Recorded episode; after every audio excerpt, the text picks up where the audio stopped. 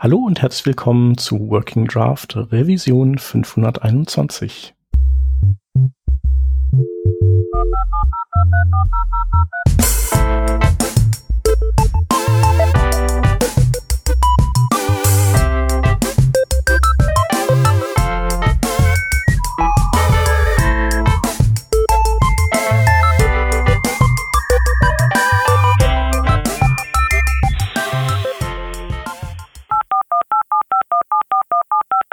Diese Revision von Working Draft wird euch präsentiert von Hörerinnen und Hörern wie euch. Auf patreon.com slash workingdraft könnt ihr uns ein paar Euro in den Hut werfen. Aus euren Beiträgen und unseren gelegentlichen Werbeeinnahmen bezahlen wir allerlei teure Software-Abos und das Honorar unserer Audioproducerin. Wenn ihr euch auch beteiligen wollt, könnt ihr das unter patreon.com slash workingdraft sehr gerne machen. Wir danken euch tausendfach für die Unterstützung und fürs weitere Zuhören. Wir sind heute zu dritt aus dem Team hätten wir da einmal den Peter. Moin, moin. Ich bin der Shep und wir haben natürlich wieder einen Gast da, und zwar den Nico Martin. Hallo Nico. Hallo, freut mich hier zu sein. Ja, vielen Dank fürs Kommen. Bevor wir verraten, was das Thema ist, ähm, möchtest du unseren Hörern verraten, wer du bist und was du so machst? Ja, klar. Ja, ich bin der Nico, ich bin Frontend-Entwickler aus der Schweiz. Ich wohne hier in, in Bern ähm, ich beschäftige mich vor allem mit äh, Frontend-Applikationen, bin zurzeit Freelancer, arbeite schon seit über zwei Jahren am gleichen Projekt. Das ist ähm, für, eine, für eine Bank hier in Bern.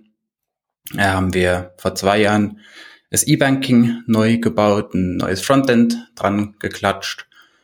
Und ja, das hat mich länger beschäftigt, als ich ursprünglich gedacht hatte, macht aber auch immer noch, immer noch Spaß.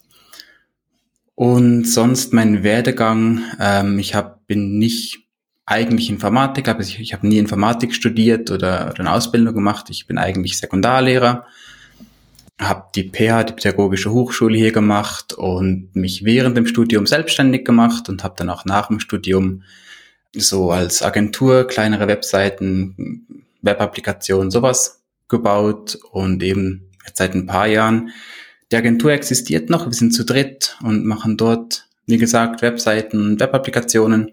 Und ich habe mich seit ein paar Jahren jetzt mehr auf so Freelancer-Sachen spezialisiert, wo ich mich dann komplett nur noch im Frontend bewege. Bin seit ein paar Monaten auch Teil von diesem Google Developer Experts Programm, heißt, ich verbringe viel, viel Zeit so mit diesen ganzen neuen Browser-Schnittstellen mit den ähm, Ideen, die da vor allem aus dem Chrome-Team äh, kommen. Ähm, genau über ein paar sprechen wir ja heute sicher noch ausführlicher. Genau. Um, über Schnittstellen geht's heute. Mhm. Ich denke mal, die Hörerinnen und Hörer haben es ja auch schon am Revisionsnamen ablesen können. Ja, super. Ich wollte nur sagen, äh, der Peter und ich, wir sind auch beide ungelernte Fachkräfte. Ne? Also Peter hat, hat so anstudiert ich habe viele Sachen abgebrochen, das ist meine Qualifikation. Ja, nicht schlecht. Ich habe es gar nicht erst angefangen, so ungefähr. Deswegen ist das doch eine perfekte äh, Kombi hier. Ja. Genau, und äh, Thema heute soll sein, äh, so, so dieser ein, ein Strauß von Schnittstellen, äh, die man mit dem Browser ansteuern kann. Äh, als da wären WebNFC, WebUSB und Freunde sowie WebBluetooth. Das ist so ein bisschen das, worüber wir heute sprechen wollen. Genau, genau. und du sagtest ja, ähm, du bist äh, äh, Google Developer Expert ähm, und bewegst dich da in diesem äh, Google Kosmos so ein bisschen. Tatsächlich ist das ja auch, ähm, sind all diese Schnittstellen, über die wir heute sprechen, äh, sind ja sozusagen Google-Erfindungen.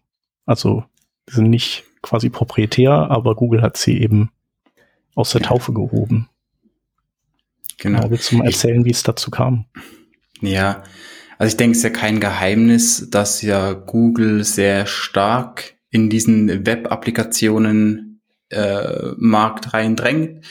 Sie haben ja ganz viele Schnittstellen im Köcher, mit denen sie die Web-Plattform stärken wollen, wo ähm, Web-Applikationen oder mit denen Web-Applikationen ähm, genauso viel Möglichkeiten bekommen wie native Applikationen. Es gibt dieses Project Fugu, über das habt ihr ja auch schon äh, ausführlicher ähm, gesprochen. Genau, das ist ein ganzer Strauß. Oder in, erst, in erster Linie ist es mal ein, ein Zusammenschluss aus von verschiedenen Browserherstellern. Es ist nicht nur Chrome, nicht nur Google, es ist auch noch Intel und äh, Windows natürlich, also sorry, Microsoft, mhm. die sich halt zusammen überlegt haben, welche Schnittstellen brauchst denn überhaupt noch, damit Web-Applikationen wirklich gleichgestellt sind mit Mobile-Applikationen. Und die arbeiten jetzt halt aktiv dran, ähm, Vorschläge zu machen, wie man die implementieren könnte.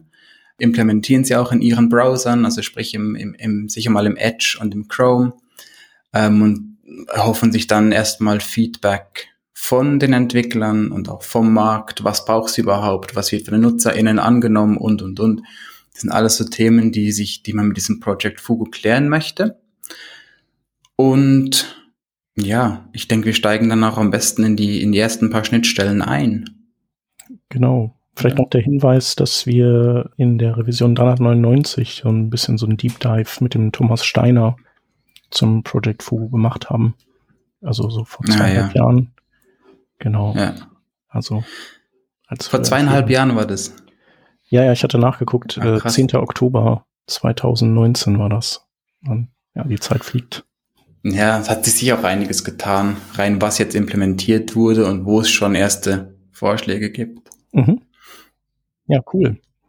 Und äh, genau, wir wollen uns ja auf so, sagen wir mal, so bestimmte äh, Dinge heute konzentrieren. Und äh, wir haben in der Vorbesprechung gedacht, wir könnten als erstes mal äh, Web-NFC aus dem Köcher ziehen. Genau. Ja. Genau, also ich meine, die Schnittstellen heißen ja alle quasi Schnittstellenname plus äh, Webkürzel davor. NFC kennen, kennen wir alle wahrscheinlich, also diese Bezahlvorgänge werden ja mit NFC gemacht, mit den, mit den Handys, also Near Field Communication. Mhm. Ist ja, mhm. glaube ich, im Prinzip nur so eine Art äh, irgendwie Spule, die aufgeklebt ist irgendwo. Mhm. Ähm, irgendwie, also relativ einfach gestrickte Technik. Ähm, mhm. Und das kann man, kann man offenbar auch aus dem Browser heraus ansteuern und verwenden auf irgendeine Art und Weise. Genau. Ja, diese NFC-Tags, die sind spannend, weil sie halt echt klein sind. Das sind, das sind Kleber, die man schlussendlich überall hin tun kann. Die können beschrieben werden mit, ich weiß nicht genau wie viel, aber es ist eine relativ beschränkte Anzahl oder Größe an Daten, die man darauf speichern kann. Und man kann sie wieder scannen. Also ich habe hier irgendwo meinen Tag, halt mein Handy dran, das Handy liest die Daten auf diesem Tag aus und macht dann mit denen halt, was es möchte. Mhm. Und da gibt's ganz coole Beispiele, gerade so in Museen, in dem Kontext, wo man kleine interaktive Teile einfach als kleinen Tag ans Objekt dran oder vors Objekt stellen kann, den scannt man und bekommt dann irgendeine interaktive Karte oder Zusatzinformationen oder solche Sachen. Mhm. Also ein nicht optischer QR-Code quasi. Ja, kann man genauso sagen. genau. Die Funktionsweise im Web ist echt simpel und deshalb auch schnell erklärt. Man hat grundsätzlich zwei Optionen. Man kann einen Tag beschreiben und man kann einen Tag äh, lesen. Also scannen, also, also man scannt oder man aktiviert den Scanner. In der Zeit sucht er sich einen, einen NFC und sobald er den gefunden hat, liest er halt die Daten aus und gibt die zurück und mit denen kann ich dann halt in meiner Web-Applikation arbeiten. Und der Vorteil hier ist, weil es halt eine Webschnittstelle ist, man muss keine App runterladen. Und da finde ich jetzt gerade das für mich halt so eine Barriere. Ich habe Apps auf mein Handy, ich lade auch gerne Apps runter, ich habe kein Problem mit Apps, aber ich möchte jetzt nicht jedes Mal, wenn ich irgendwo so ein NFC-Tag äh, nutze, die, die, die native App von dem Anbieter runterladen. Und da, finde ich, bietet jetzt gerade so eine, eine Web-NFC-API einen sehr, sehr schnellen und einfachen Weg oder einfachen Zugang zu den Informationen auf dem Tag. Ja, es sind ja oft diese, äh, diese Einmal-Use-Cases, einmal und nie wieder. Also du hast das, äh, oder wir hatten ja das Beispiel mit dem Museum. Mhm. Ähm, da muss man, muss man ja dann schon ein regelmäßiger Museumsgänger sein und in dieses Museum gehen, regelmäßig, dass man dann anfängt, sich eine App dafür installieren zu wollen. Genau, ja. Ähm, nee, total sinnvoll, ja. Und ich verstehe es auch, ich, ich, gerade als Apps aufgekommen sind, da war es auch so ein kleines Qualitätsmerkmal, dass sich jeder seine, seine, seine eigene App im Store haben musste. Aber ich habe das Gefühl, so, je mehr Leute oder je, je tiefer so in der allgemeinen Gesellschaft ankommt, desto einfacher muss auch der Zugang sein. Und da finde ich halt so eine Bewegung, dass man das ins, App, äh, ins Web verlagert, Entschuldigung, finde ich äh, sehr begrüßenswert. Ja, ja. als Entwickler und Entwicklerin willst du natürlich dich auch nicht dem, mit dem App Store auseinandersetzen müssen und mhm. irgendwie, oh Gott, ich will was deployen. Und jetzt müssen wir erstmal warten, bis da die äh, hohen Herrschaften auf ihrem Olymp irgendwie sagen, Daumen hoch, Daumen runter. Ja. Das ja. ist ja, das ist ja, das, das macht ja, wenn man sich in einem solchen Kontext bewegt, ich kenne das jetzt nur von Chrome Extensions, aber das, das ist einfach echt ein Rückschritt, wenn man es gewohnt ist, einfach irgendwo was hochzuladen, dann ist das da und verfügbar. Mhm. Naja, und es kann ja auch sein, dass eine Plattform irgendwann äh, vielleicht äh, nicht mehr supported wird, aber man weiterhin ja gerne diesen Use Case nutzen möchte. Mhm. Und äh, wenn die App dann nicht mehr läuft, weil Android 128-bittig ist oder so und die App leider nur 64-bittig, irgendwelche Sachen, so, es gibt's ja, gab's ja bei Apple auch beim, beim Sprung von 32 auf 64, dann äh, sind die Dinge halt einfach nicht mehr nutzbar.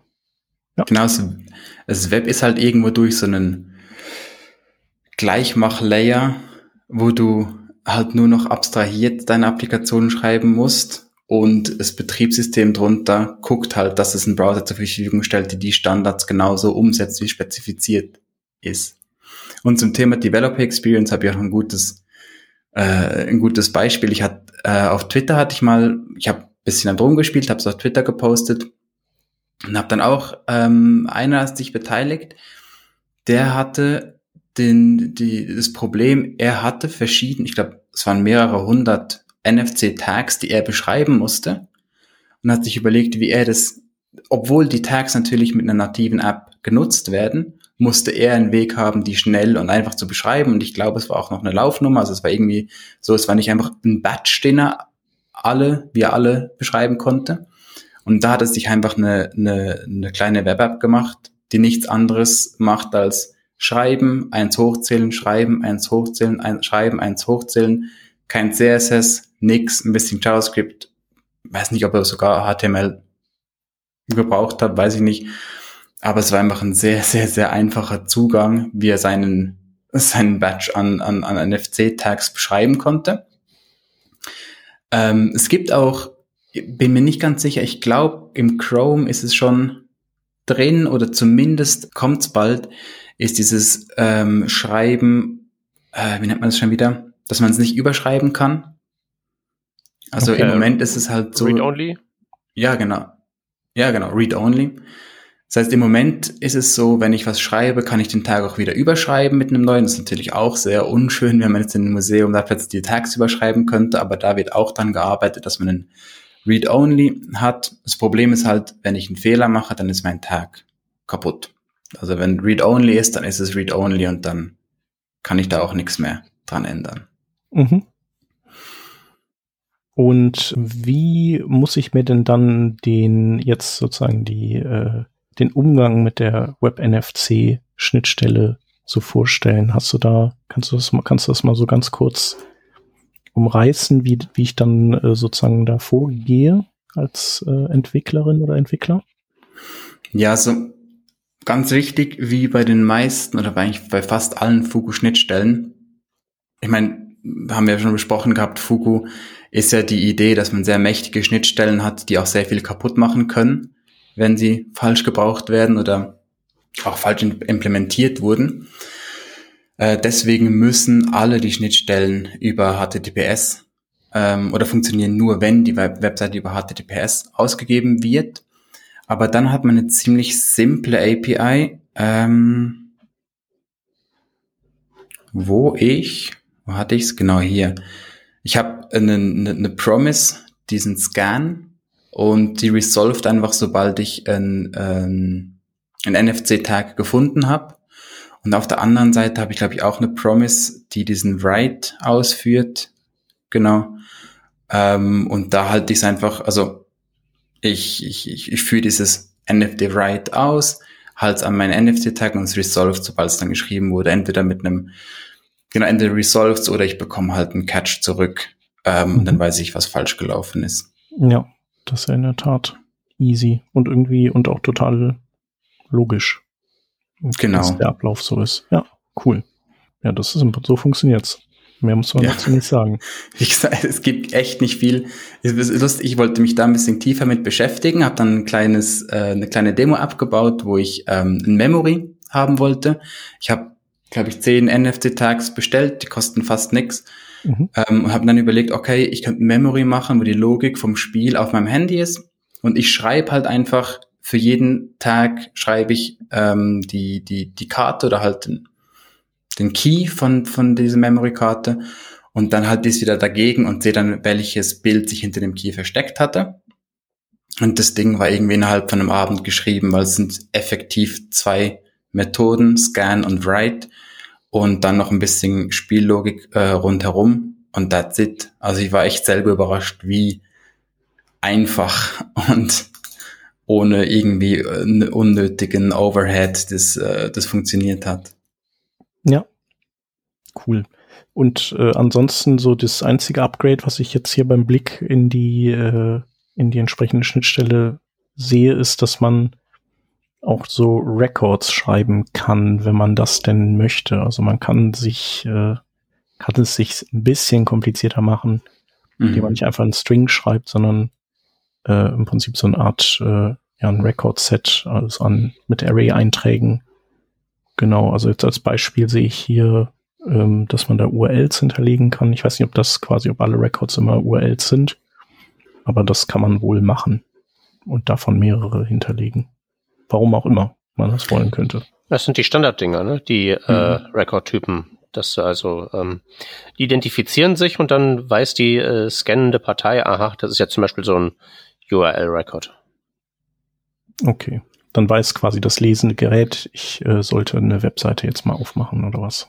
Genau, weil dein, weil dein beliebiger JSON-kodierter String ist ja im Prinzip dein proprietäres Ad-Hoc-Format. Mhm. Und dann gibt's halt eben da so die offiziellen, wenn ich das jetzt auch gerade beim Überfliegen der bei der Einfachheit der äh, API dann doch recht langen Spezifikationen äh, so sehe. Mhm. Genau. Genau. Und dann wird hier auch noch diese, das, was du schon sagtest, Nico, diese, äh, dass man halt quasi den NFT, äh, NFC-Tag nach dem Beschreiben dann zumacht, dass man den nicht mhm. mehr beschreiben kann. Und das soll wohl in Chrome 100 kommen. Ah ja, genau. Übrigens NFT versus NFC ja. ähm, ist mir auch schon diverse Male passiert. Ja, da machen wir dann nochmal eine separate Sendung dazu. Ja, Ey, so, solange man das nur in Audio macht, kriegt man keine neuen seltsamen Twitter-Follies. Alles gut. Ja, gut, gut. Man darf es halt bloß nicht aufschreiben. Mhm. Ja, ja, ja genau. Eben, und wie, wie auch fast alle von diesen NFT äh, oder wie von diesen neuen Web-APIs auch da die, die Securities wieder im Zentrum. Das heißt, wenn ich scannen möchte, dann muss der User das bestätigen, dass die Webseite effektiv jetzt für ähm, oder nach äh, NFC-Tags scannen darf. Und das ist auch was, was ich nicht einfach so, ähm, wo, wo der Nutzer die, die Aktion ausführen muss und auch bestätigen muss, wo ich nicht einfach im JavaScript mein, ähm, mein Prompt ausgeben kann. Ja. Und was noch zu sagen ist dazu, was super, super mühsam war, ist, dass die API im Moment nur im, auf Android funktioniert und nicht im Chrome auf Windows oder im Mac. Also nicht auf Desktop. Und das macht es halt gerade zum Entwickeln super schwer, weil ich jedes Mal, wenn ich was hatte, musste ich es erst irgendwo äh, in mein, in, in, auf mein Handy rüberbringen, muss es dort dann über HTTPS aufmachen und konstant testen.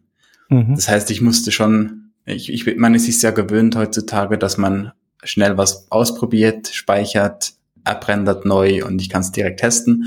Und da musste ich ein paar Mal dann mir ein bisschen mehr Mühe geben, dass das, was ich schreibe, auch effektiv funktioniert, weil ich sonst wieder zwei, drei Minuten verloren habe, wo ich das Ganze erstmal irgendwo auf den Server hol, ähm, schieben musste.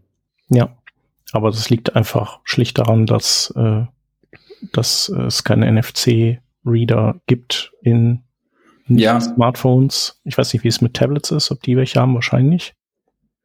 Ich denke, und vor allem, man könnte es ja nachrüsten. Ich, es gibt ja ähm, über USB gibt's ja NFC-Reader, mhm. Genau, die ich nutzen könnte, aber der Chrome kann das halt nicht auf, ähm, auf dem Desktop. Ja, okay. Naja. Ja, gut. Aber konnte man sich ja auch engagieren. Machbar. Ja, genau. Ja, und auf, äh, genau, auf äh, iOS äh, gibt's NFC zwar, aber da man ja an den, an die Safari, an die WebKit-Engine da gebunden ist und Apple da noch kein großes Interesse hat. Können wir gerne noch ganz, ganz ausführlich besprechen, die, ja, die ganze genau. Geschichte rum um Apple und iOS, genau. Genau. Kommen wir am Ende nochmal, äh, mhm. also jetzt sind wir in der, in der, äh, sagen wir mal, Chromium-Welt gedanklich mhm. und am Ende können wir nochmal kurz äh, schauen, wie die Pläne der anderen Engine-Hersteller so aussehen. Genau. Super. So, dann haben wir als, äh, als, als nächste Etappe der Schnittstellen, die wir heute besprechen wollen, die, äh, du hast sie genannt, die physischen Schnittstellen. Da haben wir jetzt gesagt, wollen wir uns so die, als prominentestes Beispiel WebUSB rausfischen. Macht ja auch total Sinn. Das ist ja irgendwie so das, die, der Universalstecker. Genau, es gehören aber auch noch Web Serial dazu. Also wenn man noch irgendwelche alten oder vielleicht auch neuen Messgeräte irgendwie anschließen muss, die über serielle Schnittstelle laufen. Genau, und dann gibt's noch die Web Human Interface Device API, die speziell für Tastaturen und Mäuse und so Kram gedacht ist. Ne? Also für mhm. ganz spezielle Device-Typen nur. Genau. Also ist denn Web äh, Human Interface Device äh, zum Beispiel jetzt äh, als erste der, der Schnittstellen rausgekommen, weil das so quasi so ein, so ein einfaches Subset ist oder sind die alle parallel gekommen? Ähm, ich bin mir nicht ganz sicher, aber ich glaube, Web ähm, HID, also Human Interface Device, ist als letzte gekommen. Okay. Weil ich meinte, ich habe es nochmal angeguckt, WebUSB, und da war, ähm, war die schon zumindest in a Early Stage Trial verfügbar und die HID erstmal so angedacht, was man noch machen könnte, wie man es noch einfacher gestalten könnte. Aber ich könnte mich auch irren, aber ich, ich dachte, es sei so. Ähm, und bei Serial und USB bin ich mir nicht ganz sicher, was zuerst war. Oder ob die vielleicht sogar zusammengekommen sind. Ist auf jeden Fall erstaunlich, dass es diese Serial API gibt, weil eigentlich würde man ja jetzt. Ne? Ja, ich also hätte jetzt gedacht, so der Bedarf ist, ist da viel, viel geringer als äh, bei WebUSB. Ja, du hast einfach zu geringes äh, Vertrauen in die äh, Trägheit von irgendwelchen Legacy-Systemen, in irgendwelchen Technologiemarktführern, von denen du noch nie was gehört hast. Mhm. Also habe ich mehr als einmal schon die Frage bekommen, hey, wie kann man denn hier unser äh, ja, ne, Ding mit einem Stecker so breit wie dieser Esstisch hier. Wo kann man das irgendwie in den Browser, im Browser verwenden? Das mhm. kommt, kommt, kommt wirklich nicht selten, weil die müssen halt eben auch irgendwann mal auf Web umstellen und ja, die haben halt irgendwelche seltsamen steinalten Geräte und die sind wichtig. Das heißt, äh, wir, wir erwarten dann demnächst Web SCSI als Schnittstelle. So als finale Schnittstelle. Warum nicht? Was ich drum mal gesehen hatte, war ähm, ein Beispiel, ich denke, das kam auch irgendwo aus dem Chrome-Team-Umfeld, wo sie in dem, in dem Spital irgendein Messgerät an Web-Applikation Web angeschlossen haben über Web Serial. Und ich denke, sobald man mit, mit Geräten arbeitet, die so auf dem Schreibtisch rumliegen, da hat man sich schon stark auf USB geeinigt, weil man halt einen, einen Adapter haben wollte oder einen, ähm, einen Anschluss für alle Geräte. Aber sobald du ein bisschen in spezielleren, spezifischeren Bereich reinkommst, habe ich das Gefühl, könnte man noch oft auf irgendwelche Serial-Schnittstellen stoßen. Ist die Frage, ob dann dort unbedingt eine Web-Applikation her ähm, soll oder ob das sowieso dann irgendwie ein ganz eigenes ähm, Gerät ist mit einem eigenen, ähm, vielleicht sogar mit einem eigenen Verarbeitungssystem, was auch immer. Aber rein als Schnittstelle, ich denke, die kommt schon noch vor in mhm, also, irgendwelchen. Ja, gerade so Medizin hat halt so das, das, das Problem, ähm, du hast halt irgendein Gerät erfunden und das ist nützlich. Das musst du dann ja irgendwie durch die ganzen Genehmigungsverfahren durchbringen. Und dann produzierst du auch in den 2020er Jahren immer noch dieses Ding, was dir irgendwann mal in den 70ern abgenommen wurde. Ja. Weil es halt so abgenommen wurde, kannst du halt dann eben auch nicht sagen, so, ich mache jetzt da USB dran. Ja, und wahrscheinlich gibt es dein Programm dann äh, nur für Windows äh, 3.11 for Workgroups und, äh, und dann irgendwann, wenn, wenn der letzte alte 486er kaputt ist, dann, ja, so was mhm. wir schon eingangs gesagt hatten, wenn dann einfach die, die Software nicht mehr lauffähig mhm. ist, dann kann man sich damit natürlich dann wieder rausretten. Ja, cool. Genau. Ja, und hier, ähm, was glaube ich nicht viel Sinn macht, ist innerhalb von einem Podcast die, die API zu erklären. Weil die ist dann um einiges komplexer. Und ähm, aber was ich hier sehr spannend finde, ist so der, der Grund, wieso man überhaupt über so eine API nachdenkt. Weil, wenn wir ganz alltägliche Geräte nehmen, wie jetzt einen Drucker, ist es ist es halt immer noch so, dass wir irgendeine Software, irgendwas da für den Drucker runterladen müssen, irgendeinen Treiber oder was auch immer, in der Hoffnung, dass wir die richtige gefunden haben, in der Hoffnung, dass die dann auch funktioniert. Ähm, tut sie manchmal, tut sie manchmal nicht. Und gerade in so Alltags- oder bei so Alltagsgegenständen wäre es halt, wenn man es rein jetzt nicht aus der Entwicklersicht denkt, sondern aus der Nutzersicht, wäre es halt so einfach oder so schön, wenn man das Ding einfach einsteckt. Es kommt ein kleines Pop-up. Es öffnet sich was. Jetzt in dem Fall ist es eine Webseite, weil ein Browser hat nun mal einfach jedes Gerät und ich kann direkt über die Webseite drucken. Ich muss nichts installieren. Die, die Webseite, Webapplikation kommuniziert direkt mit dem Drucker oder mit dem mit dem Wasser oder was auch immer, was ich, was ich da ähm, installiert oder verbunden habe und es funktioniert einfach. Mhm. Und ich, ich habe da ein paar mega coole Beispiele gefunden, die wir sicher auch sehr gerne äh, dann in die Show Notes packen.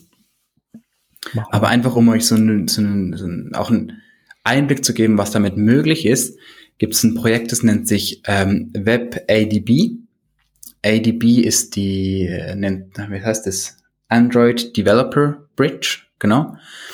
Das ist ähm, die, die Entwicklertool auf Android, wo ich mit äh, über USB mein ähm, Tablet oder mein Handy einfach an Computer anschließen kann und dann zum Beispiel äh, meinen Browser debuggen kann, also mir die, die DevTools von meinem Browser anzeigen lassen kann oder die Protokolle von irgendwelchen Logs runterladen kann und und und. Nur halt ohne, ohne das einfach, was du gerade genannt hast, ne? Wie meinst du? Du hast gerade gesagt, dann kann man das einfach anschließen und dann kann man das mal alles so machen. Also, zu, also zumindest unter Linux ist das ein ganz schöner Kampf. Habe ich noch nie gemacht, aber kann sein, ja. ähm, ich, gut, du, ja, stimmt, du musst, glaube ich, in den Einstellungen irgendwie fünf oder sechs Mal auf die Versionsnummer drücken, damit du den Developer Mode aktiviert hast. Im Handy also mhm. im, im, im Gerät. Und dann, glaube ich, jedes Mal noch bestätigen, dass du der Verbindung vertraust oder sowas in die Richtung. Aber wenn du dieses Android, ich meine, macht ja auch Sinn, dass diese Developer Bridge nicht einfach bei jedem Gerät ähm, out of the box äh, aktiv ist, habe ich kein Problem damit. Und was ich halt da cool fand bei diesem WebHDB, sorry, WebADB, ähm, das ist eine, eine JavaScript Library, die under the hood äh, Web-USB nutzt, um mit dem Gerät über dieses ADB zu kommunizieren. Und was, da habe ich dann einen kleinen, einen kleinen POC für mich selber gemacht und der Witz ist halt, du kannst ganz normales Shell-Script auf deinem Gerät ausführen. Du kannst die, die, die Liste von allen Files anzeigen lassen, du kannst Befehle ausführen, du kannst Programme ausführen, du kannst Sachen runterladen, also installieren, du kannst die, äh, kannst die löschen und, und du hast wirklich ein vollwertiges CLI über eine Web-Applikation, die dann auf deinem Handy ausgeführt wird.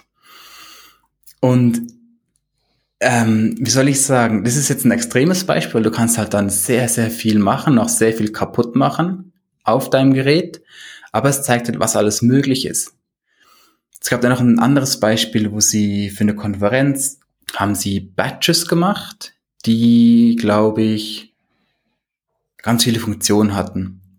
Und auch da haben sie dann ähm, Web-USB genutzt, damit du einfach so dein Batch an, an Computer anschließen kannst. Da kommt ein kleines Pop-up, was dich auf die, auf die Web-Applikation führt. Und dort hast du auch wieder Zugriff aufs Filesystem von deinem Batch. Ich glaube, es ist ein nee, ist kein Arduino, ist das noch was low-leveligeres, irgendwelche, ähm, irgendwelche Hardware-Komponenten, die da ver verbaut sind. Aber du hast dann ein Webinterface, mit dem du deinen Batch oder alle Funktionen, alles, was dein Batch kann, nutzen kannst. Du kannst, du kannst, äh, keine Ahnung, du kannst Dateien draufladen, Python-Dateien draufladen, die du dann wieder ausführen kannst über die Web-Applikation. Also du kannst alles, dein, deine Web-Applikation ersetzt in dem Sinn dann das ganze, den ganzen Monitor oder alles, das ganze GUI von deiner Hardware. Ja, das Finde cool. ich cool. Definitiv. Ja, cool. Ich kenne ADB eigentlich äh, ja immer nur vom Remote-Debuggen früher, zumindest äh, wenn man mit dem Chrome Remote auf dem Smartphone debuggen wollte. Aber cool, dass man das so mhm. auch für viel, viel mehr andere Dinge nutzen kann. Es gibt auch einen mega guten Ta Talk vom äh, Sebastian Golasch. Der war auch schon ein paar Mal bei euch im, im Podcast. Mhm. Den tun wir, sich, tun wir euch sicher auch in die äh, Show Notes. Und der hat, der macht ja ganz viel mit irgendwelchen Arduinos und irgendwelchen Hardware-Geschichten, äh, die er da mit irgendwelchen Web-Applikationen verbindet. Und der hat einen Talk gemacht, wo er eben ganz viele von diesen ähm, Geräten über eine Web-Applikation äh, steuert und der ist auch sehr zu empfehlen. Ähm, wer sich da mehr damit beschäftigt, der soll sich doch das mal angucken. Das ist echt cool. Ja, ich glaube, das ist, der hat das smarteste Home in äh, im Kölner Umland, glaube ich, auch zu Hause. Ah ja. ja, ja. Das glaube ich. Der ist ja schon seit Jahren dran, aber der äh, war ja auch bei der Telekom hier zusammen mit dem Rodney ähm, in diesem Team, die diese Home Automation Geschichte gebaut haben. Ich weiß gar nicht mehr genau, wie das heißt, aber gibt's ja auch von der Telekom. Okay. Und dann musste er ja quasi per von Beruf. Kann, was soll man machen? Ne? Man muss ja dann. man muss es ja selber ausprobieren, damit man weiß, in welche Richtung man gehen soll. Genau. Es, genau. Ja. Äh, was da auch noch spannend ist, eh, bei WebUSB, es gibt einen Killswitch in Chrome. Das heißt, ähm, Google kann jederzeit die WebUSB API ausschalten, wenn sie merken, dass damit irgendwelche ähm, Security-Issues äh, auftreten. Da gab es ein Beispiel von irgendeinem Key Generator, der so irgendwelche SSH-Keys oder irgendwelche Keys generiert. Und da hat man dann gemerkt, dass man über WebUSB das eigentlich einfach auslesen könnte und dann haben sie zum Beispiel diesen Kill-Switch betätigt und dann erst mit der nächsten Version halt ein weiteres Security-Feature eingebaut und haben dann erst gesagt, okay, jetzt können wir es wieder anschalten und eben, es ist eine von den APIs, wo man sicher am meisten Unfug damit treiben kann, weil sie halt wirklich kompletten Zugriff auf alles von dem Gerät ähm, erlaubt und deswegen behalten sie sich davor, erstmal ein bisschen vorsichtiger zu sein und im schlimmsten Fall, wenn sie irgendwie rausfinden, dass da was noch nicht ganz optimal ist, dass sie da auch die, die, ähm, die API wieder deaktivieren können in allen Chrome. Also der Killswitch ist im Google Hauptquartier. Und irgendwer meint jetzt, äh, ah, okay, das riecht streng, das schalten wir jetzt erstmal aus. Ich denke, das ist so ein großer roter Button, der irgendwo bei Larry Page auf dem Tisch steht, oder vielleicht müssen beide äh, müssen dann einen Button gleichzeitig oder den Schlüssel gleichzeitig umdrücken, äh, umdrehen und dann ähm, ist die deaktiviert in allen Chrome-Browsern. Okay, ich frage nur. So stelle ich dem mir das Ganze meinem kindlichen hm. äh, Vorstellungsvermögen vor. Ich wollte nur gerade fragen wegen meiner Mission Critical Software, die damit läuft und äh, hm, weiß ja nicht, ob ich das so gut finde, wenn dann da irgendwelche Ottos den Schlüssel umdrehen können und dann geht das alles in Rauch auf. Ja, eben. Ich, ich denke, muss, ja. Ich denke, bei allen diesen APIs, die noch nicht wirklich ähm, in Stein gemeißelte Specs haben, muss man ein bisschen vorsichtig sein, was man wirklich bei sich in Production einsetzt. Und gerade sowas mit so einem Killswitch ist natürlich ein Killargument, wenn du das einem Kunden verkaufen möchtest, gebe ich dir vollkommen recht. Und im Moment, glaube ich, ist es mehr noch Bastler, die da irgendwie so ihre eigenen Projektchen damit machen und Spaß dran haben. Aber ich, in, der, in der Zukunft stelle ich mir dann schon vor, dass das eine ganz coole Sache wird. Ja. Auf jeden Fall soll man sich nicht, äh, also wer rumspielen will, der braucht sich da nicht irgendwie aufhalten lassen durch den Killswitch. Ne? Ja, und ich weiß auch nicht, vielleicht könnte ich dann in meinem Chrome über irgendwelchen Weg diese API dann doch wieder aktivieren. Ich weiß nicht genau, wie das implementiert ist, aber es geht ja vor allem darum, dass NutzerInnen, die jetzt vielleicht nicht ähm, Security-Experten sind, dass die nicht irgendwo aufs Glatteis geführt werden können und dann plötzlich Daten preisgeben, die sie gar nicht preisgeben wollten. Auch da, ähm, sobald ich ein Gerät verbinden möchte, muss ich auch wieder über einen über eine Nutzergeste, die die diesen dieses Pop-up aufrufen, jetzt als ich als Entwickler und der Nutzer, die Nutzerin muss es dann bestätigen, dass sie der Web-Applikation Zugriff auf Gerät XY erlauben ähm, möchte und vorher geht sowieso gar nichts. Also eben, sie ist mächtig, die Schnittstelle, aber ich sehe es halt so, da man erstmals Gerät physisch mit dem eigenen äh, Laptop oder mit dem eigenen Handy verbinden muss und ich dann auch noch bestätigen muss, dass meine Website oder dass diese Webseite wirklich Zugriff haben darf auf mein Gerät, ähm, habe ich das Gefühl, sind genug Barrieren drin, dass jetzt nicht einfach so irgendwo alles Mögliche kaputt, kaputt gemacht werden kann. Ja. Aber ja, jede Möglichkeit bietet auch einen Angriffsvektor, da muss man sich nicht davor drücken. Der Killswitch ist jetzt nicht Bestandteil der Spezifikation. Das ist jetzt sozusagen, weil die API noch nicht äh, in Stein gemeißelt ist, wie du sagtest, ist das sozusagen das, was sich Google als experimentierende Partei vorenthält, wenn ich das richtig sehe. Kann gut sein. Hm. Eventuell ist es sogar was, was sie bei mehreren APIs eingebaut haben und in der Web-USB API überhaupt erst aufgefallen ist, weil sie den betätigen mussten wegen diesem einem, wegen diesem einen Gerät. Kann hm. sein. Ich weiß nicht, kann ich, kann ich nichts. Naja, ich, es gab ja auch umge den umgekehrten Fall, als, äh, als die Chrome-Leute letztens die Alert und Confirm äh, APIs abgeschaltet haben. Ja. Da hatten die ja auch die Möglichkeit sozusagen den, den Schalter wieder auf an zurück zu. Ist gar nicht echt ausgebaut. Wir haben genau. Ja da muss wohl äh, der Praktikant was falsch gemacht haben. Aha. Ach, wir dachten, die wäre weg. Mhm.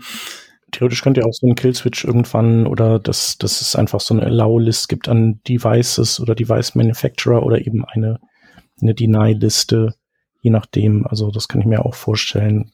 Ich habe mal kurz in die äh, API reingeschaut, wie man die benutzt. Und da kann man ja auch irgendwie, wenn man eine Verbindung herstellt, kann man ja auch so, ein, so eine Vendor-ID angeben, wenn man jetzt irgendwie nur Devices von einem speziellen Hersteller irgendwie connecten möchte. Und ähm, genau, das gibt's ja auch mit irgendwie SSL-Zertifikaten und so, dass, dass die mhm. dann bestimmten, äh, bestimmte Zertifikate dann ungültig erklärt werden oder so. Genau. Beim Verbinden von deiner Web-Applikation mit einem Gerät kannst du ein Set an Filtern angeben und kannst nach gewissen Kriterien filtern. Das heißt, nicht jedes USB-Device, was mit deinem äh, PC verbunden ist, wird dann in dem Picker angezeigt, sondern nur die, die ähm, durch diesen Filter durchkommen. Und gerade eine Vendor-ID ist ein gutes Mittel, um zu sagen, ähm, ich möchte jetzt nur den Vendor äh, anzeigen. Oder auf der anderen Seite wäre das auch eine gute Möglichkeit für Google zu sagen, die und die Vendor-IDs sind erstmal eben, wie du sagst, äh, gar nicht erlaubt oder, oder so. Ja. Eine Limitierung gibt's noch und auf die bin ich gerade als allererstes gestoßen. Und zwar ist die Web-USB API nicht dafür gedacht, sich mit äh, Massenspeichergeräten zu connecten. Das heißt, sobald ich eine, eine externe Harddisk oder einen externen USB-Stick äh, nutzen möchte, dann kann ich das nicht über WebUSB, aber da gibt's ja noch die File System Access API, weil dann ist dieses Gerät, sehe ich ja genau wie ähm, meine C oder welche, wie auch immer Drive, sehe ich ja in, meinen, in meinem Filesystem und kann dann zum Beispiel über diese File System Access API, da gibt es diesen Show Directory Picker, kann ich ähm, ähm, zum Beispiel jetzt mich mit dem äh, Fall oder mit dem Directory verbinden, das zu dem Gerät gehört. Mhm. Das ist auch eine Fugu API, oder? Ist auch eine Fugu API und eine, die schon sehr weit ist. Da gab's schon, wurde schon viel mitgemacht und schon viel, die wurde auch schon drei, viermal umbenannt. Ich, ich weiß immer nie, wie die jetzt genau heißt, aber ich glaube, aktuell heißt die File System Access API. Wenn nicht, tut's mir leid. Ach doch, stimmt so. Vorher war es die so? Native File System API und davor die Writable Files API. Genau. ja, sowas. Nee, aber die finde ich, die finde ich echt cool. Da habe ich auch ein kleines Projekt gemacht, wo ich diesen Tiptoy-Stift, das sind diese, ähm, die die Kinder haben, kennt sicher. Das sind so, so, ähm, sehen aus wie Stifte. Und dazu gibt's dann die Bücher und dann kann ich mit, kann ich den Stift auf gewisse Bilder im Buch draufhalten. Es hat vorne so einen kleinen Leser, ich weiß gar nicht über was, der, mit welcher Technologie der das ausliest, aber ich kann so eine bestimmte Stelle auf dem, Stellen auf dem Buch halten und dann wird irgendeine Audiodatei abgespielt. Also ich kann zum Beispiel ähm, mir vorlesen lassen, wie der Baum äh, heißt oder welche Geräusche ein Hund macht und und und. Und da gibt's eben diese Stifte, da lade ich meine Audiodateien für jedes Buch hoch und es gibt eine ähm, native Applikation, die ich mir runterladen kann von Tiptoy, das glaube ich gehört zu Ravensburger, wo ich mir dann ähm, diese, diese Audiodateien runterladen kann. Wer die native API oder eine native App doof findet, so wie ich oder Klobik findet, für den habe ich dann Linux benutzt vielleicht wie der Peter und du möchtest äh, Tiptoy-Stifte für deine Katzen vielleicht bespielen. Da habe ich dann eine, eine Web-API oder eine, so eine Web-Applikation gebaut, ähm, die sich oder wo ich mich als Nutzerin mit dem mit dem Directory von meinem Tiptoy verbinden kann und dann schlussendlich einfach MP3-Dateien draufladen kann oder die löschen kann. Und es war noch lustig, ich habe mich gefragt, wie ich denn überhaupt zu diesen Audiodateien komme, die Ravensburger da zur Verfügung stellt, weil ich habe nirgends eine offene Schnittstelle gefunden und habe mich dann ähm, über die native Applikation habe ich so einen, äh, wie nennt man das, äh, so, ein Programm laufen lassen, was mir die ganzen Requests anzeigt, die eine native Applikation macht. Und habe dann lustigerweise einen Request gefunden, der mir wunderbar genau das, was ich wollte, ein riesengroßes JSON mit allen Links zu allen MP3-Dateien, mit dem Buchtitel, mit allem möglichen da zurückgibt. Und die habe ich dann einfach hardcoded genommen und in mein Projekt reingetan. Und jetzt kann man durch die einfach durchsuchen und sich die entsprechenden MP3-Dateien runterladen und auf einen Stift laden. Hat ganz gut funktioniert, aber habe ich schon länger nicht mehr ausprobiert. Ich denke, das JSON müssen wir dann mal wieder updaten. Aber ich fand es halt, es ist halt immer wieder schön bei so Web-Applikationen, wie einfach man Applikationen, die sonst wohl irgendein großes Team mit viel Budget und viel Know-how äh, für jede Applikation, äh, für jede Plattform selbst geschrieben hat, wie einfach man die übers Web zu 70 Prozent einfach mal schnell hinhacken kann und dann natürlich noch einen Feinschliff machen kann, wenn es sein muss und und und. Aber es ist echt schön, wie einfach das funktioniert heutzutage. Ja, solange man nicht versucht, ein UI zu bauen, wohnt die Herausforderung dann wirklich im Gegenstand, um den man dann herum programmiert. Mhm. Genau. Mhm. Nur du musstest jetzt ja für diesen Stift tatsächlich so ein bisschen das im Prinzip proprietäre Protokoll reverse engineeren, um da um, an die ganzen Einträge ranzukommen. Und das ist ja so ein bisschen die, die Krux mit diesen ganzen Hardware-Interaktionen. Also ich, ich sehe auf der Themenliste jetzt da demnächst bei Bluetooth aufpoppen. Da ist das ja mhm. nicht viel besser. Nee. Willst du vielleicht dein? Äh, ich habe nicht viel zu erzählen. Ich habe halt Web Bluetooth irgendwann mal zur Kenntnis genommen und habe dann halt eben gedacht, äh, wunderbar. Ähm, da macht man macht sich sicherlich für einen Vortrag ein schöner, ein schöner, ja, ein schönes Bit draus, indem man sich einfach das billigstmögliche Fitnessarmband von Amazon schießt das dann irgendwie an seinen Laptop dran dengelt und dann kann man irgendwie auf der Bühne so lange Liegestütz machen, bis sich eine Zahl bewegt auf dem Bildschirm und dann, haha, siehe da, ich habe äh, Webentwicklung betrieben. So.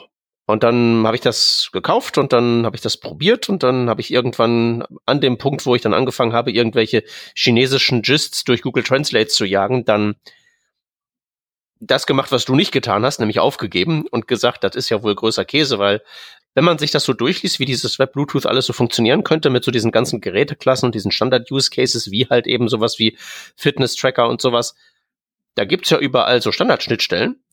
Die spricht halt kein einziges Gerät in dieser Galaxie. Die reden alle irgendwelchen proprietären Krempel, der wenn man Glück hat, schlecht irgendwo auf Chinesisch dokumentiert ist, aber in aller Regel halt einfach gar nicht dokumentiert ist. Man muss halt dann so Hackereien machen, wie du das gerade beschrieben hast, um überhaupt auf einen, auf einen hm. grünen Zweig zu kommen. Ist so. Ja, genau. genau den Fall hatte ich nämlich auch.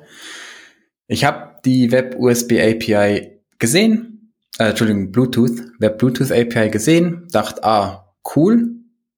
Ich habe Bluetooth-Geräte, mal gucken, was ich damit anstellen kann. Habe mir die API, ange API angeguckt und dachte, okay, auch hier, wir haben da eine Handvoll ähm, Funktionen, die ich da ausführen kann. Irgendwas wird schon funktionieren.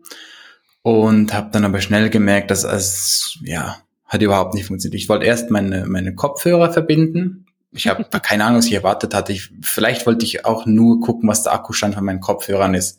Nicht funktioniert. Dann habe ich mir ähm, diverse Glühbirnen gekauft, so diese klassischen Bluetooth ähm, LED-Glühbirnen und habe dann auch hier geguckt, so ja, vielleicht an, ausmachen, Fahrbänder, hat natürlich alles überhaupt nicht funktioniert und habe es dann auch erstmal auf die Seite gelegt. Das war zwei, Ende 2020, also vor anderthalb Jahren ungefähr, habe ich mir das erstmal angeguckt und muss dann sagen, nee, da habe ich keinen Bock drauf. Das funktioniert überhaupt nicht so, wie ich mir das vorgestellt hatte.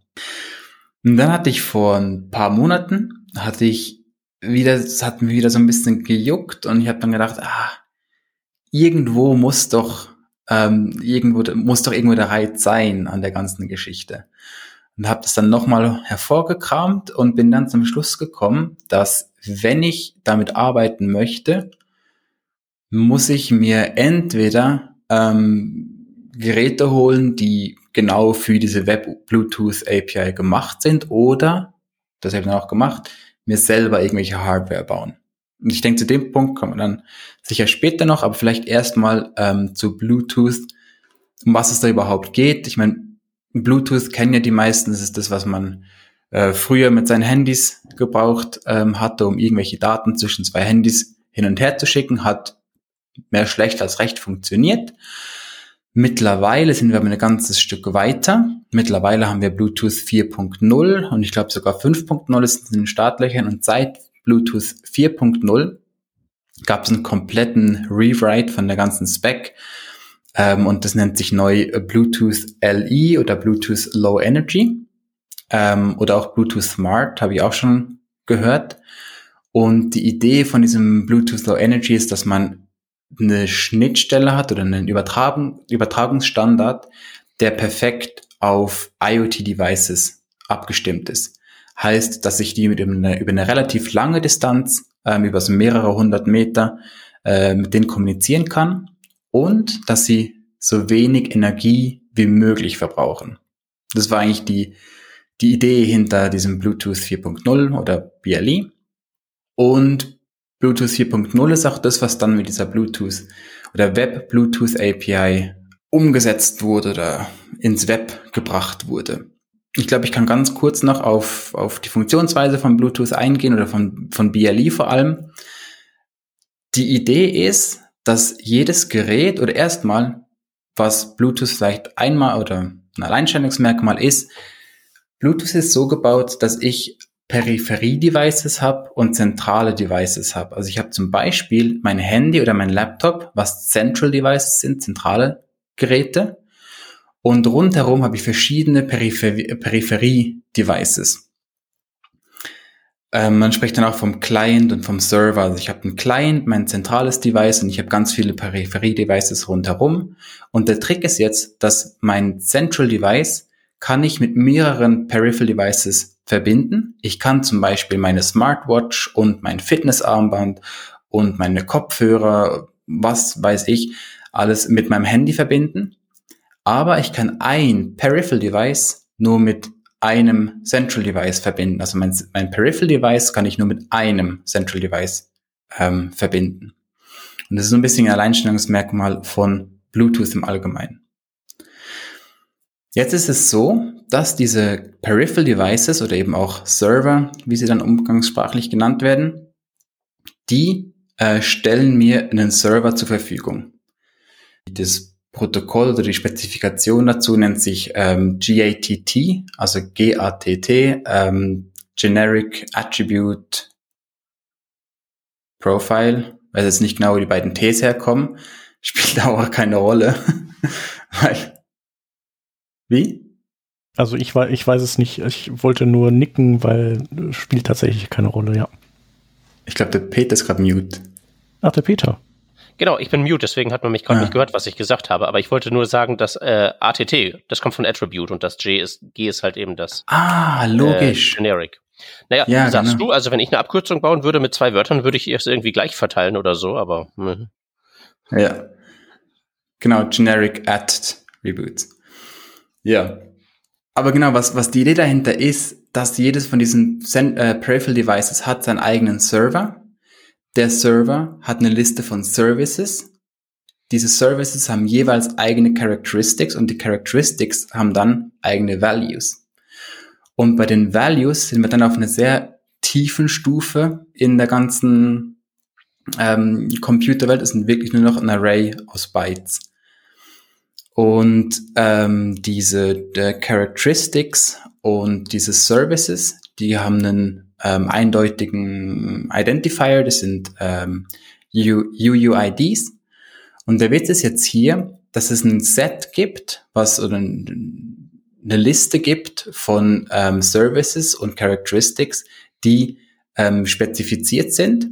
Und die haben kurze UUIDs, also 16-Bit UUIDs, ähm, wo ich zum Beispiel einen Batterie-Service oder einen Battery-Level Characteristic, das ist ein Standard, die haben immer die gleiche ID und jeder, der irgendein Gerät baut, der eine Batteriestandsanzeige hat, der nutzt dann halt diesen, diese ID für die Batterie, diese 16-Bit-UID und mit der kann ich dann oder weiß dann jeder, ähm, jede Applikation weiß dann, okay, bei der Characteristic handelt es sich um die Batterie. Weil aber natürlich jeder, der so ein Gerät baut, auch eigene, eigene Anwendungsfälle hat oder eigene ähm, Funktionalitäten abbilden möchte, gibt natürlich auch die Möglichkeit, eigene UUIDs, also Custom UUIDs zu hinterlegen. Die, die sind dann länger, einfach aus dem Grund, dass ich dann auch mehr Möglichkeiten habe und es keine Konflikte zwischen ähm, diesen Characteristics und Services gibt. Und da habe ich dann 128-Bit UUIDs. Und die Idee ist halt, dass ich mich mit einem, ähm, mit irgendeinem Gerät an so einem Service oder mit einem, mit einem Server, nee, mit einem Server verbinden kann. Der Server mir eine Liste von Services ausgibt und ich dann einzelne ähm, Characteristics beschreiben oder lesen oder mir Notifications zukommen lassen kann und, und, und. So. Also ich kann eigentlich dann eigene ähm, Operationen auf diesen Characteristics ausführen. Und jetzt die Web Bluetooth API ist nichts anderes als halt eine JavaScript-Implementierung von genau dem, ähm, von genau der Idee. Also das heißt, ich verbinde mich mit einem Server, mit einer Device. Ich kann alle Services auslesen und ich kann dann mit diesen Characteristics äh, interagieren. Ich habe ein Beispiel, was das ein bisschen ähm, anschaulich macht. Stellen wir uns vor, wir haben eine, eine Glühbirne. Die Glühbirne hat ähm, Standard Standardinformationen wie zum Beispiel eine Device Information, was ein Standard Service ist, oder ein Battery Level, was auch ein Standard Service ist. Und die kann ich über diese Standard UIDs kann ich die auslesen, kann die lesen oder im Fall von einem Batteriestand kann ich mir auch Notifications schicken lassen, sobald sich der Batteriestand ändert. Und dann habe ich von mir aus das Licht, also habe ich die Intensität oder auch die Farbe vom Licht. Und da gibt es kein Standard für. Und das ist auch das, was mir immer auf die Füße gefallen ist, weil jeder, der irgendeine Glühbirne baut, nutzt zwar die vorhandenen Standard-Use-Cases, äh, aber sobald ich dann ähm, irgendwie meine, meine Farbe oder meine Helligkeit angeben möchte, gibt es keinen Standard, also implementiert es jeder so, wie er gerade Bock hat. Hat dann eine relativ lange Zeit gedauert, bis ich eine Glühbirne gefunden habe, äh, wo ich äh, rausgefunden habe, wie die funktioniert. Wir werden sie auch in die Show Notes tun. Das ist diese MiPow Playbulb Sphere.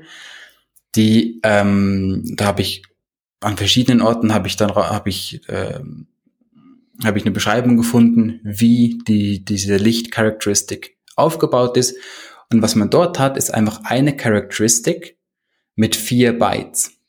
ein Byte, wissen wir, oder sollten wir wissen, hat äh, 100, 156 Zustände. Nee, ich glaube, ein Byte hat ja nee, 8 warte, falsch. Äh, Bit, aber wahrscheinlich sind das, äh, was war das dann? Das waren wahrscheinlich, äh, was wird das gewesen Ah, 2 hoch 8. Egal. Äh, das schneiden wir raus. Ich hab's gleich, ich hab's gleich, ich hab's gleich. Nein, nein. Das ist die Quizfrage für die Hörerinnen und Hörer. Ja. Wie nee, viele? Nee, 200, 256, zu, äh, 256 Zustände, genau. Also wir haben Hexwerte zwischen 0 bis 255. Also ja. ähm, 8 hoch, ne, 2 hoch 8 gibt eben diese 256 Zustände. So, mhm. jetzt habe ich es wieder. Und was wir jetzt im Fall von dieser, von dieser äh, Glühbirne haben, sind vier LEDs, ein weißes LED, ein äh, rotes LED, ein grünes LED und ein blaues LED. Und je nachdem, welchen Byte ich jetzt auf welchen, auf welches Level setze, kann ich halt jede Farbe mixen, die im äh, RGB-Spektrum vorhanden ist. Also ich kann zum Beispiel weiß ausmachen, kann sagen, ich setze dann irgendwie den, den ersten Byte auf 255, also Vollgas, ähm, den zweiten auf null und den dritten auch wieder auf null. Dann habe ich einfach, dann ist die Glühbirne rot.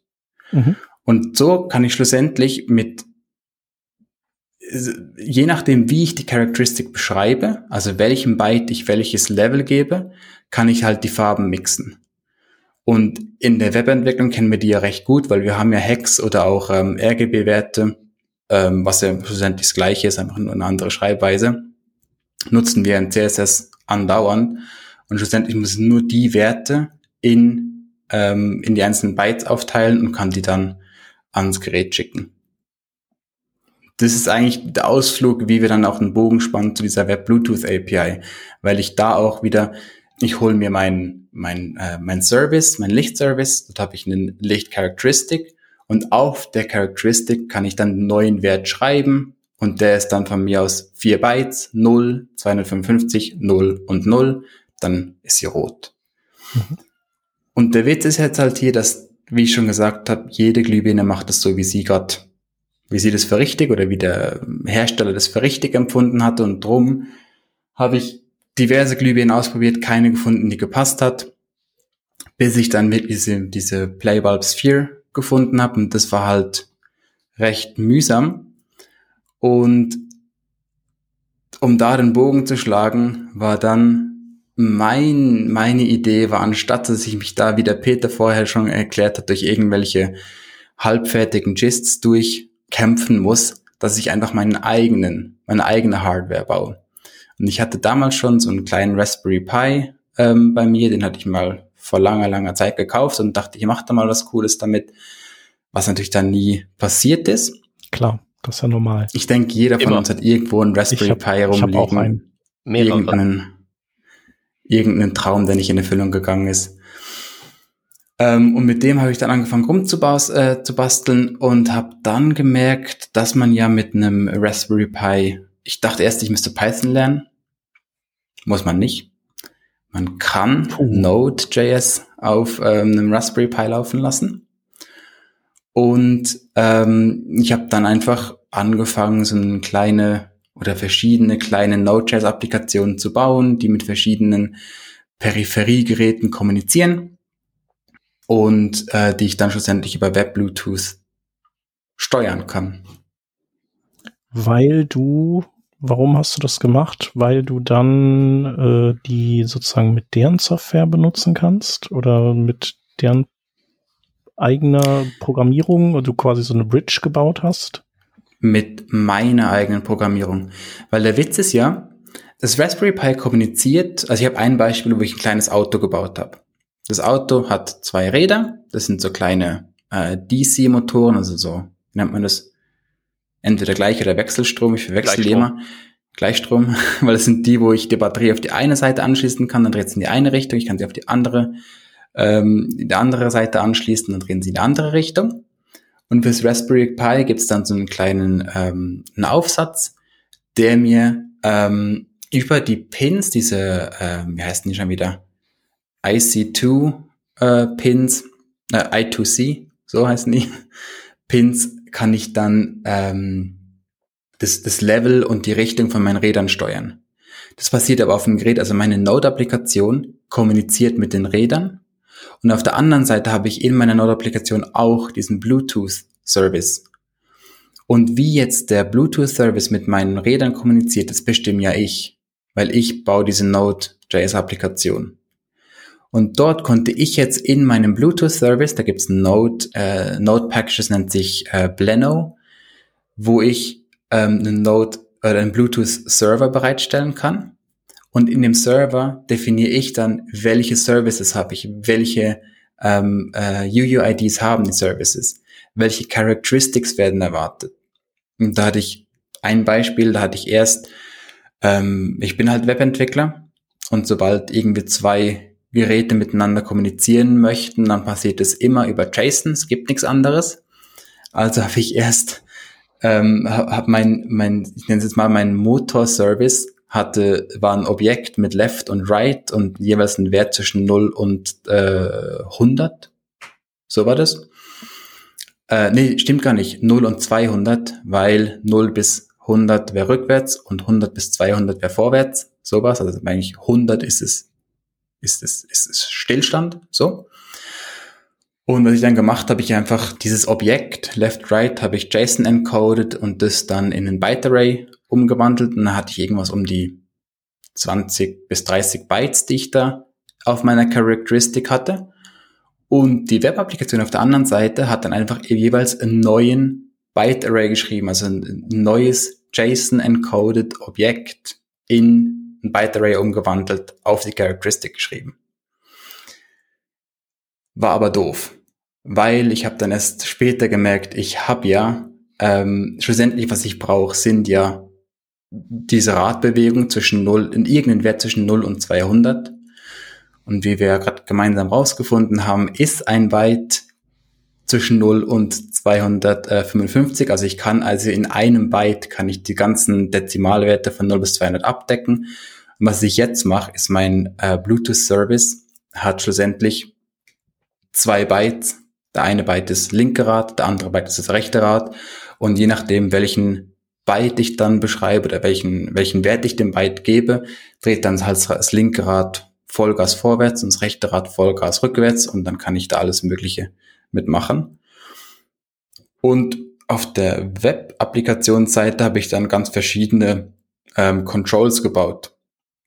Weil ich weiß schlussendlich, ich muss nur diese Werte schreiben, vorwärts, rückwärts, was auch immer, und kann dann, ähm, habe ich zum Beispiel über die, die Bewegung vom Gerät, es gibt diese Device Motion API, wo ich ähm, registriere, in welcher Lage mein Gerät ist. Das heißt, wenn ich es nach vorne äh, kippe, fährt vorwärts, wenn ich es zurückkippe, fährt rückwärts und dann halt, wenn ich es drehe, macht es halt Kurven.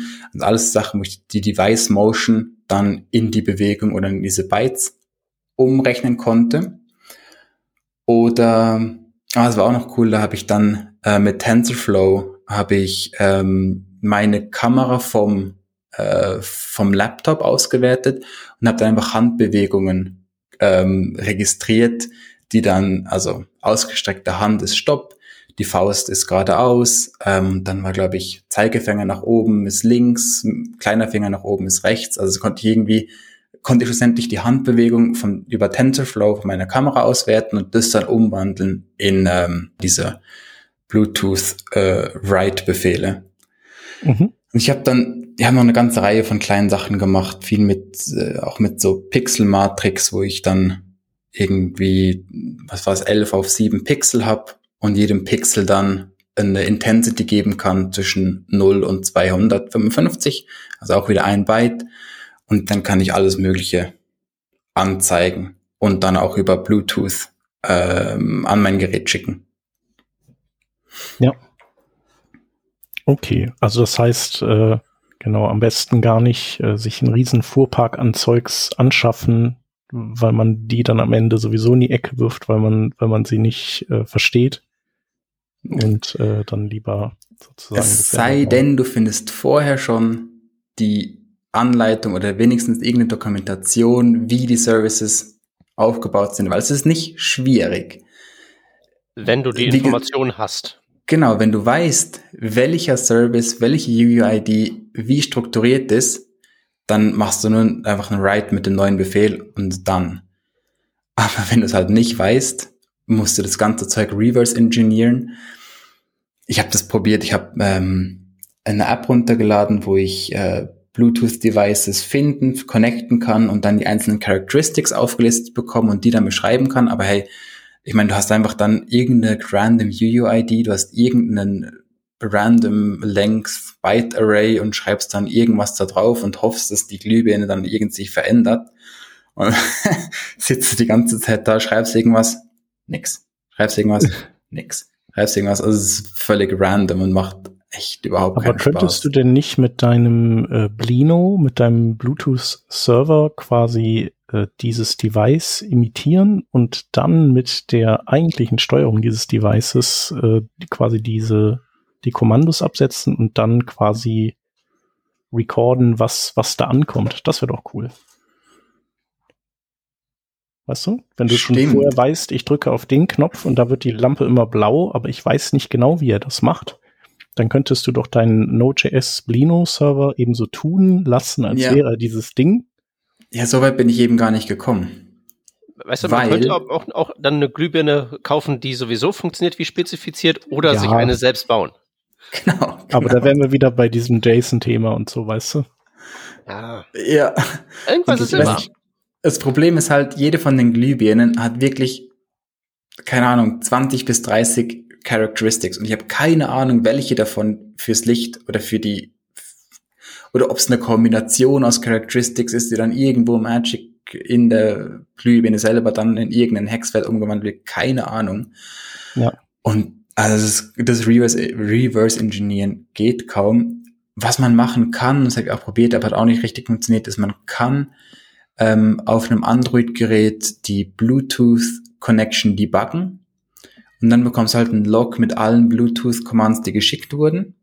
Mhm. Aber auch da, da, hab ich, da hatte ich irgendwie so viel Müll zwischendrin und habe dann die richtigen Commands nicht gefunden und es war einfach, äh, ich meine, ich mache mega gerne so Zeug am Abend, äh, wenn ich irgendwie Zeit habe, setze ich mich hin und bin irgendwas noch am Basteln, aber dann irgendwelche Logs durchwühlen in der Hoffnung, dass ich irgendwo einen, einen irgendeinen ja.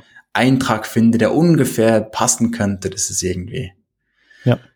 doof. Ich meine, der Sebastian, ich glaube, der war das, also den wir eben schon erwähnt hatten, der Sebastian Gulasch, mhm. ähm, der hatte mal erzählt, dass es irgendwo tatsächlich auch so äh, Repos gibt, wo, wo das gesammelt wird, welche Devices, äh, mhm. also wie die funktionieren, äh, dass man dann, also ich, dass man sich da orientiert beim, beim Kauf und äh, dann weiß auf jeden Fall, dass es da Doku gibt. Der Markt mit billigen äh, Bluetooth-Geräten ist größer als diese Repos. Sehr viel größer. Ja, genau. Nee, aber dass man dann eben ja, dass das, man das eben diese Repos äh, sucht, um dann eben darin äh, die Geräte, die Gerätempfehlungen zu finden, die man kaufen soll. Ja. Also, dass man das. Ja, das halt ist halt der checkt. wichtige Punkt. Das ist die richtige Reihenfolge. Ne? Die falsche Reihenfolge ist, was ich gemacht habe. Billigsten Fitness-Tracker kaufen und ja. mal eben schnell ein Experiment zu machen. Die richtige Reihenfolge wäre, vorher zu wissen, dass niemand sich an diese Standarddinger hält und dann genau diese Repos anschauen. Ja, das, das wäre genau. halt die schlaue Variante. Ne? Ja, der, der Witz ist halt, gell, die Community an Bastlern, die sich dann genau mit solchen Arduino, Raspberry Pi, Zeug, Schnittstellen, allem möglichen auseinandersetzen, die ist riesig. Und was ich halt bei, mit, bei meinen Projekten gemacht habe, das kratzt nur gerade mal so ganz oben irgendwo am, am Rand, aber das ist so viel möglich. Und ich habe da halt, bin da so als Frontend-Entwickler ganz blind in die Geschichte reingetapst und dachte so, oh, ich baue mal ein Auto und irgendwann hat es auch funktioniert, aber das war ein ziemlich langer und lehrreicher Prozess. Und was auch lustig war, eben, ich habe vorhin erwähnt, dass das Ganze mit Python funktioniert und ich, äh, ich kann, also ich meine, Python ist jetzt keine mega schwere Sprache so an der Oberfläche. Und ich dachte erst, ich mache meine Sachen auch mit Python, weil ich wusste, dass es zu jeder, zu jedem erdenklichen Gerät, was ich für mein oder wie nennt man das? Hier für jedes, für jede LED-Matrix, die ich für meinen Raspberry Pi kaufe oder für jeden Motor, den ich kaufe, gibt's die passende Library. und ähm, habe dann gemerkt, dass es die Libraries zwar gibt, aber halt nur in Python. Und was dann meine Aufgabe war, ist diese Libraries zu verstehen oder halt so weit zu verstehen, dass ich mir ein Node.js-Pendant dazu bauen konnte, was dann halt die gleichen Pins und die gleichen ähm, Werte anspricht wie die Python Library. Und dann habe ich es irgendwo geschafft, dass ich diese, die, die, die Sachen auch mit, mit Node.js zum Laufen gebracht habe. Aber ja, es ist ein lehrreicher Prozess, es ist ein lustiger Prozess, aber es ist auch nicht was, was ich jeden Tag mache. Ja, man möchte auch mal Erfolgsgeschichten äh, haben ne? ja. oder schnell vorankommen. Naja. Ja, aber cool. Das ist doch super. Also Grundprinzip auf jeden Fall äh, gut erklärt und verstanden. Genau. Praxis ist dann äh, mit allerlei Fallen gespickt. Mhm. Genau. Ja, aber es war auch lustig. Ich habe dann äh, während dem ich an diesen Geräten gebaut habe, habe ich auch ein paar Sachen rausgefunden, wo die Web, wo die API einfach noch nicht so weit ist oder auch noch nicht so jeden Edge Case ähm, abdeckt. Zum Beispiel habe ich gemerkt, dass auf gewissen Geräten parallele Requests funktionieren, auf gewissen nicht. Sprich, wenn ich ähm, einen Befehl geschickt habe und dann einen zweiten hinterhergeschickt habe, der aber noch nicht, also der erste noch nicht abgeschlossen war, dann hat es zum Beispiel auf Windows-Geräten oder auf meinem äh, Desktop hat es gut funktioniert, aber auf, ähm, ähm, auf dem Mobile zum Beispiel überhaupt nicht. Und dann habe ich halt, ähm, wie ich es dann gelöst habe, ist über eine Promise Queue, dass ich einfach dann wirklich nur einen aktiven Request ähm, habe und dann je nachdem, was es für einen, ähm, also ich habe zum Beispiel unterteilt, ein normaler Bewegungsrequest geht einfach in die Queue rein und der letzte, der drin ist, wird dann einfach genommen und die, die vorher waren, die wurden einfach dann ignoriert, die waren dann halt outdated. Aber zum Beispiel, wenn das Gerät anhalten muss, also ein Stop-Event, der ist halt äh, important, sage ich jetzt mal, und der wird halt immer als nächstes ausgeführt, bevor irgendwas kommt. Dann habe ich ein bisschen mit diesen Promise Queues gespielt. Und was mir auch aufgefallen ist, ist, dass zwischen den Geräten die Unterschiede riesig sind. Also ich hatte dann ähm, ja vorhin gesagt, dass ich bei meinen Rädern hatte ich irgendwie 20 Bytes Länge, die, die ich schon auf zwei Bytes runterrechnen konnte oder verkleinern konnte. Und bei einer LED-Matrix, die ich auch noch verwendet habe, da waren es dann plötzlich 120 Bytes, die ich schicken wollte. Und als Webentwickler macht man sich nicht Gedanken um die paar Bytes, aber habe dann doch auch gemerkt, dass ich auf dem Handy, also im Android, auf, wenn ich es mit dem Android gemacht habe, dann hatte ich irgendwo fast eine Sekunde, die der Request gebraucht hat, während auf dem ähm, auf dem Desktop ist es irgendwie instant, war der eigentlich da. Das waren so kleine Learnings, die ich aus den Sachen rausgenommen habe. Ich denke mal so viel zur Web Bluetooth API. Ich habe eben, wie ich habe, ihr habt gemerkt, ich habe mich ziemlich stark mit der beschäftigt die letzten Monate und hoffe, ich konnte euch die auch ein bisschen schmackhaft machen. Ja, wir werden auf jeden Fall auch die äh, entsprechenden äh, Dokus verlinken und du hast ja hier sowieso allerlei Links gedroppt. Mhm. Auch zu deinen, äh, zu diesem Node.js-Server und auch deinen Projekten. Und auch zu der Lampe natürlich. Ja, dann äh, bleibt eigentlich nur noch die Frage am Ende, die Chromium-Browser unterstützen das. Das heißt also Chrome und äh, Edge und Opera etc. pp. Mhm. Und wie sieht's aus bei den äh, bei Firefox und bei Safari? Wie stehen die dazu? Ähm, bei Firefox, da gibt's ähm, ich sage jetzt mal, es gibt Zei oder Anzeichen, dass sie gewisse APIs unterstützen wollen. Ich denke jetzt gerade, eine, ich glaube, die USB API, die wird oder sollte bald unterstützt werden von Firefox. Aber was halt das große Problem ist, ist, ähm, ist Apple und WebKit. Weil ähm, Apple hat auch nicht nur, dass sie noch nicht implementiert sind, Apple hat auch eine Liste rausgebracht von APIs, die sie zum jetzigen Zeitpunkt nicht unterstützen wollen. Und da sind zum Beispiel Web Bluetooth, Web USB, Web Serial, Web äh, NFC, das sind alles APIs, die sie nicht unterstützen wollen. sie schieben halt auf iOS wird es wohl noch eine Weile oder wird es wohl erstmal oder auf WebKit sagen WebKit wird es erstmal nicht kommen. Und ich finde, die Diskussion ist halt spannend, wie weit soll ein Browser gehen? Weil ich verstehe völlig, wenn Chrome oder ähm, Google sagt, wir möchten, dass ähm, Web-Applikationen gleichwertig sind wie Mobile-Applikationen. Ich verstehe den Blickwinkel auf die Webplattform, dass man sagt, es ist eine, eine Plattform, um Applikationen zu shippen. Aber ich verstehe auf der anderen Seite auch Apple, dass sie sagen, nee, für uns ist der Browser einen, ähm, ein, eine Applikation, um Dokumente anzuzeigen, um ähm, Webseiten, wie man sie hat oder wie man sie, wie man sie kennt, um das ähm, und, und dass man das stärken möchte. Vielleicht auch ein, wie Sie es auch sagen, ein Augenmerk auf Privacy legen möchte. Dass man eben nicht Fingerprinting, ist auch der große Grund, wieso dass Sie die APIs nicht in, implementieren, ist Fingerprinting. Dass Sie sagen, dass man je mehr APIs implementiert sind, desto einfacher könnte man Fingerprinting betreiben, sprich Nutzer über verschiedene Webseiten hinweg tracken. Und ich verstehe den Aspekt kann man das, kann man das machen. Wo ich finde, wo es mühsam wird, ist, wenn du halt jetzt gerade als Apple ähm, nur WebKit, WebKit auf deinen Geräten zulässt. Weil dann nimmst du halt den Nutzern komplett die, die, die Wahlfreiheit, ob sie diese APIs nutzen wollen oder nicht. Aber ja, da tut sich ja im Moment auch ein bisschen was, glaube ich. Mhm. Hatten wir ja auch ja. erst kürzlich in einer Revision mal zum Thema. Also ja. mein persönliches Fazit ja ähm, ist und bleibt, egal wer gewinnt, äh, wir verlieren. Weil äh, entweder bleibt so, wie es ist, und dann haben wir halt die iOS-Fraktion, die davon ausgesperrt ist, ähm, äh, halt eben mit einem alternativen Browser zu installieren de facto.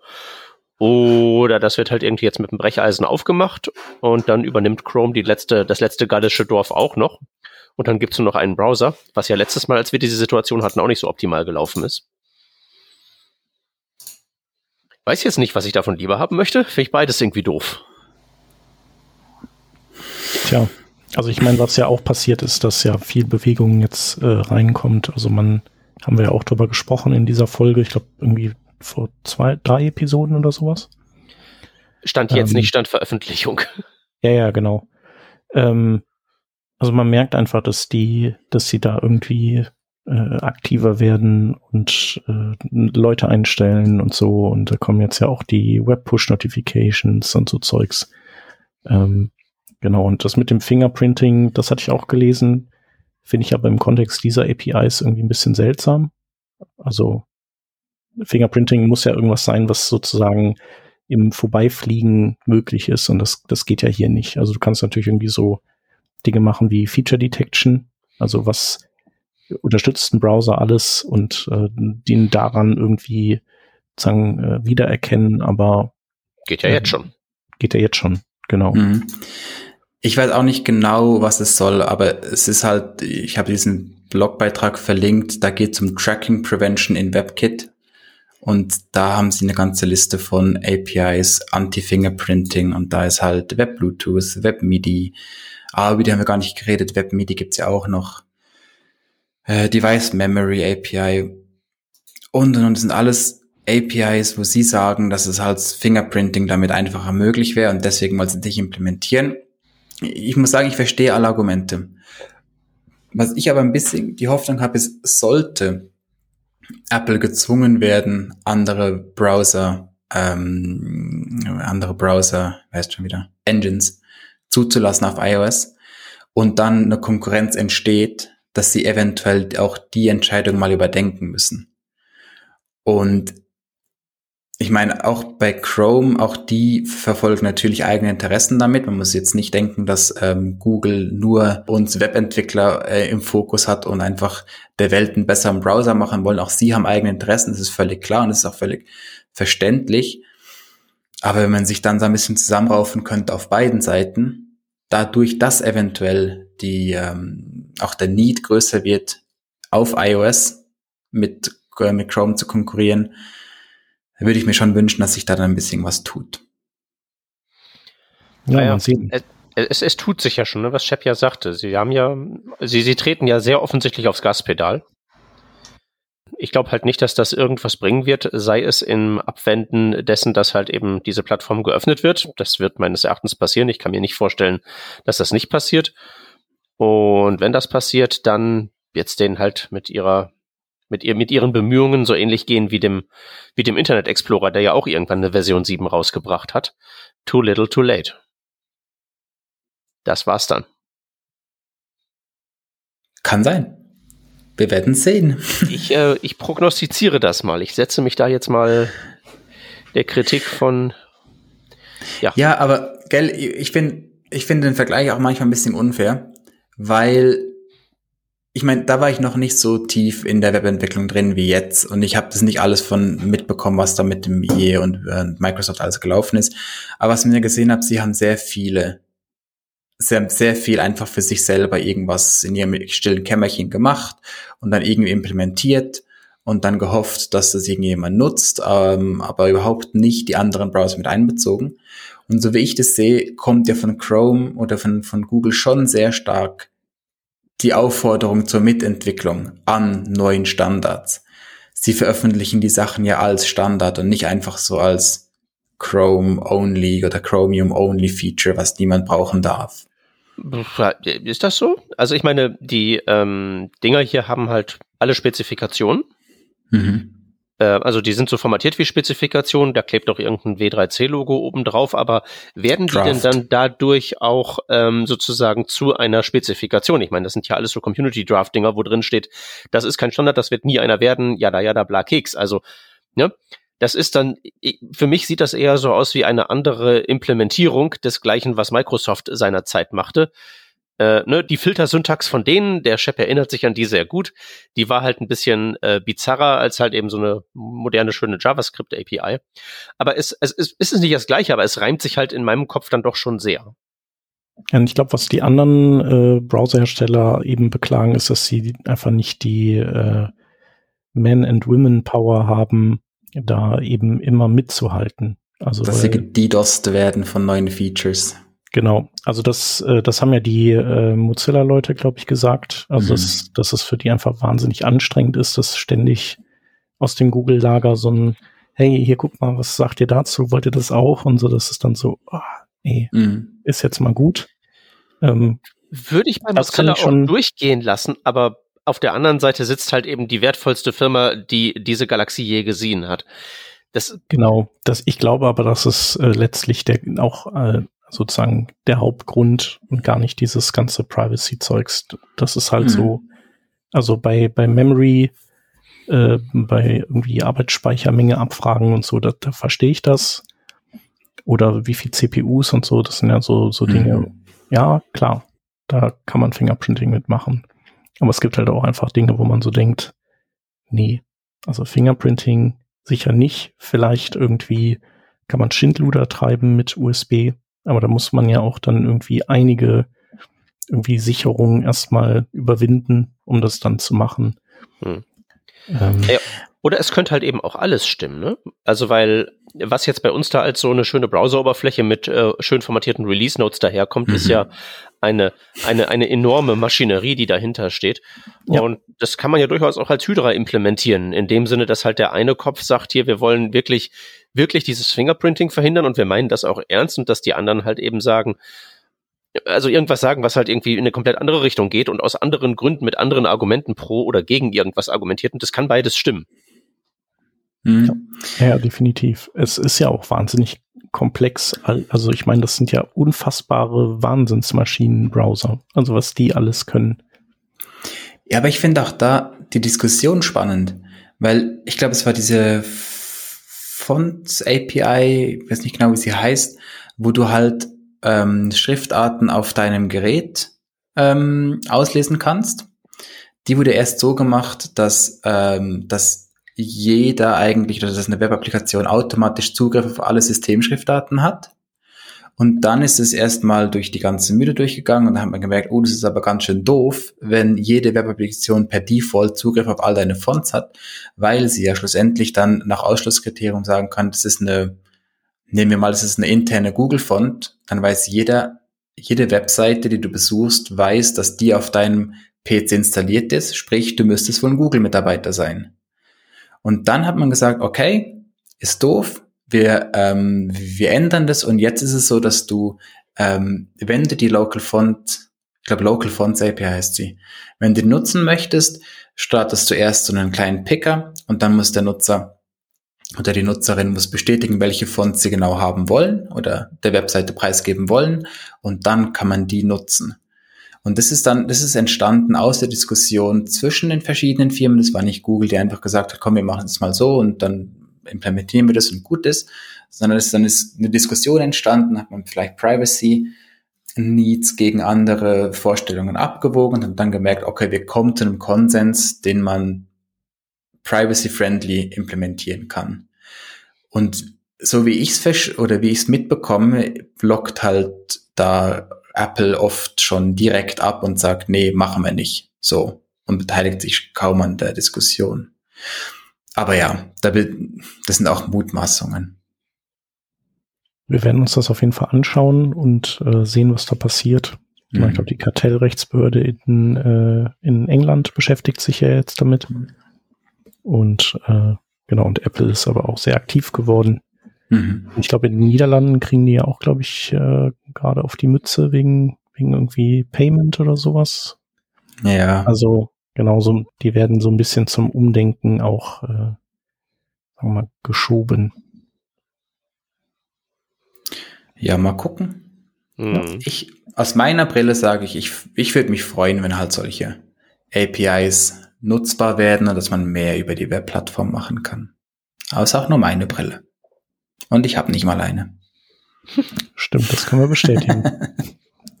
ja. ja. auf jeden Fall vielen Dank dir für, äh, für diese vielen Infos und äh, diesen, diesen Ritt durch diese mhm. ganzen Schnittstellen, die wir heute äh, hier hatten. Ähm, genau, wir werden einiges, wie gesagt, verlinken in den Show Notes. Mhm. Und ähm, wenn es irgendwie Fragen gibt oder so, dann äh, kann man sich auf jeden Fall wahrscheinlich an dich wenden. Ja, definitiv, ja. Wie, wie soll man dich am besten erreichen? Äh, ich denke am besten fast über Twitter. Da ist mein mhm. Handle Nick O. Martin, jeweils mit Bodenstrichen. Ja. Aber ich denke, wir tun auch in die Show Notes. Auf jeden. Äh, und sonst, ja, hat auch mir Spaß gemacht, euch da eine kleine Tour durchzugeben. Ja, coole Projekte auch. Genau, weiterhin viel Spaß damit. Mhm. Und äh, genau, wir quatschen einfach wieder, wenn es äh, noch ein paar, paar neue coole Sachen gibt oder du irgendwie äh, neue Dinge entwickelt hast. Ich meine, Bluetooth entwickelt sich ja dann auch, auch nochmal weiter. Vielleicht ja. äh, wird das alles ja dann tatsächlich auch nochmal ein bisschen äh, benutzerfreundlicher. Oder noch sein. benutzerfreundlicher. Genau. Ja. Oder wir quatschen, Super. wenn die Kartellrechtsbehörde was gesagt hat. Wäre ja auch Oder mal so. Ja. wenn dann die Rolle von iOS Browser Engines plötzlich anrollt und alles Mögliche. Machen wir dann ein, so, ein, so ein Sonder-Live-Reaction-Stream dazu. Ja, genau. Nee, perfekt. Nee, hat, mir, hat Spaß gemacht. Vielen Dank. Und bis zum nächsten Mal. Bis zum nächsten Mal. Liebe Grüße nach Bern und nach Kiel. Ja, und nach Düsseldorf. Vielen Dank fürs Zuhören. Macht's gut, bis nächste Woche. Tschüss. Tschüss. Tschüss.